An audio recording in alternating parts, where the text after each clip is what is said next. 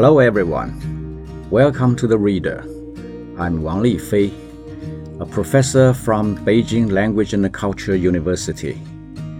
What I'm going to read for you today is selected from Move Faster to create a new development dynamic.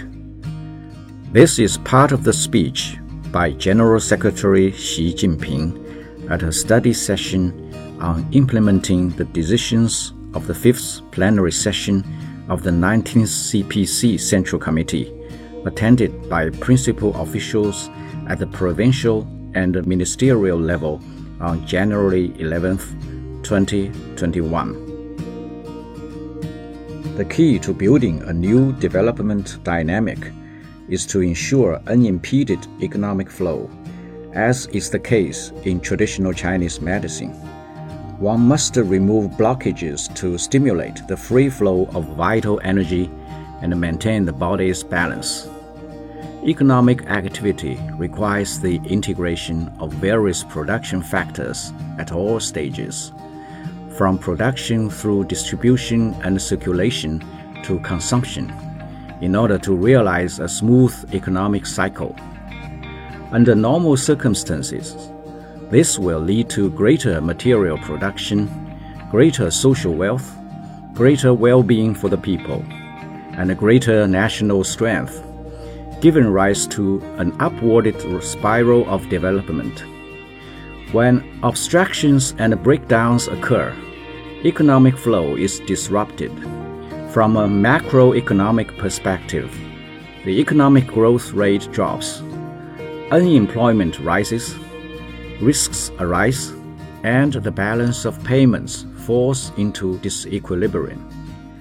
At the microeconomic level, it leads to problems such as overcapacity, declining enterprise returns, and falling personal incomes. In the present stage of China's development, the most important task in ensuring smooth economic flow is maintaining effective operations on the supply side. If we have a strong capacity for effective supply, we can clear obstructions, resolve bottlenecks, create jobs, and provide incomes, which will increase our capacity to create demand. To this end, we must treat further supply side structural reform as our main task and continue to carry out the priority tasks of cutting overcapacity, reducing excess inventory, deleveraging, lowering costs, and strengthening areas of weakness.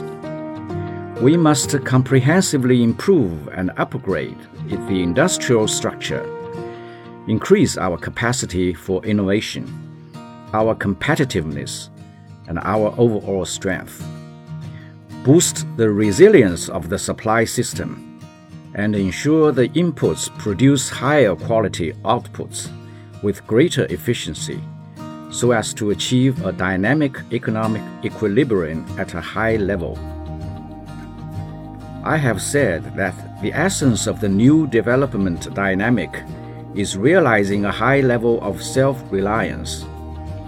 The environment for our economic development is changing particularly with respect to our comparative advantages in production factors. As labor costs are rising, and the carrying capacity of our resources and the environment have reached a limit, the production function formula of the past is no longer sustainable, and science and technology are becoming more and more important on all fronts. In these circumstances, it is important to put more emphasis on homegrown innovation. As a result, the recommendations present two major measures promoting scientific and technological innovation and removing bottlenecks in industry. We must understand that these issues are vital to the survival and development of our nation we should comprehensively strengthen planning for scientific and technological innovation to bring together superior resources and implement a competitive mechanism to award research projects. in order to promote strong and steady progress in innovation. We must better align the chains of innovation and industry and draw up roadmaps, timetables, and systems of responsibility. Where appropriate, relevant departments and local governments should play the leading role in this effort. Where it is appropriate for enterprises to take the lead, governments should give them their full support. State owned enterprises directly administered by the central government and other state owned enterprises must have the courage to shoulder their responsibilities and take the lead in making themselves the source of original technologies and the leaders of the modern industrial chain. In today's world, markets are the scarcest resource. China's market is thus a huge advantage for our country. We must make full use of this factor and steadily consolidate it to make it a strong pillar of the new development dynamic. Expanding domestic demand is not a temporary policy to cope with financial risks and external shocks, nor is it about unleashing a deluge of strong stimulus policies or increasing government investment. Rather, it is about establishing an effective institutional framework to boost domestic demand based on our country's actual economic status, moving to tap the potential of demand, working faster to build a complete demand system, strengthening demand side management, and expanding consumer spending while also upgrading the level of consumption so that the development of our vast domestic market becomes a sustainable process. To create a new development dynamic and pursue high standard opening up, we require a robust domestic economic flow and stable economic fundamentals. On this base, we can create a strong pool for global production factors and resources. The ability to hold our own amid intense international competition and powerful momentum for the allocation of global resources. We should continue to expand opening up based on the flow of production factors such as goods, services, capital, and talent and steadily expand institutional opening up with regard to rules, regulations, management, and standards.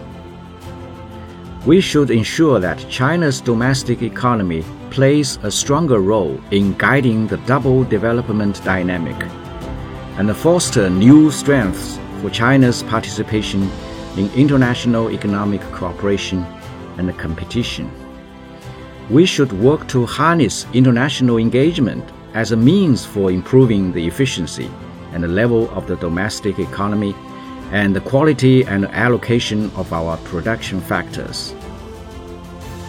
Through competition in the international market, we will boost the competitiveness of our export products and services and promote industrial transformation and upgrading to increase China's influence in global industry chains, supply chains, and innovation chains.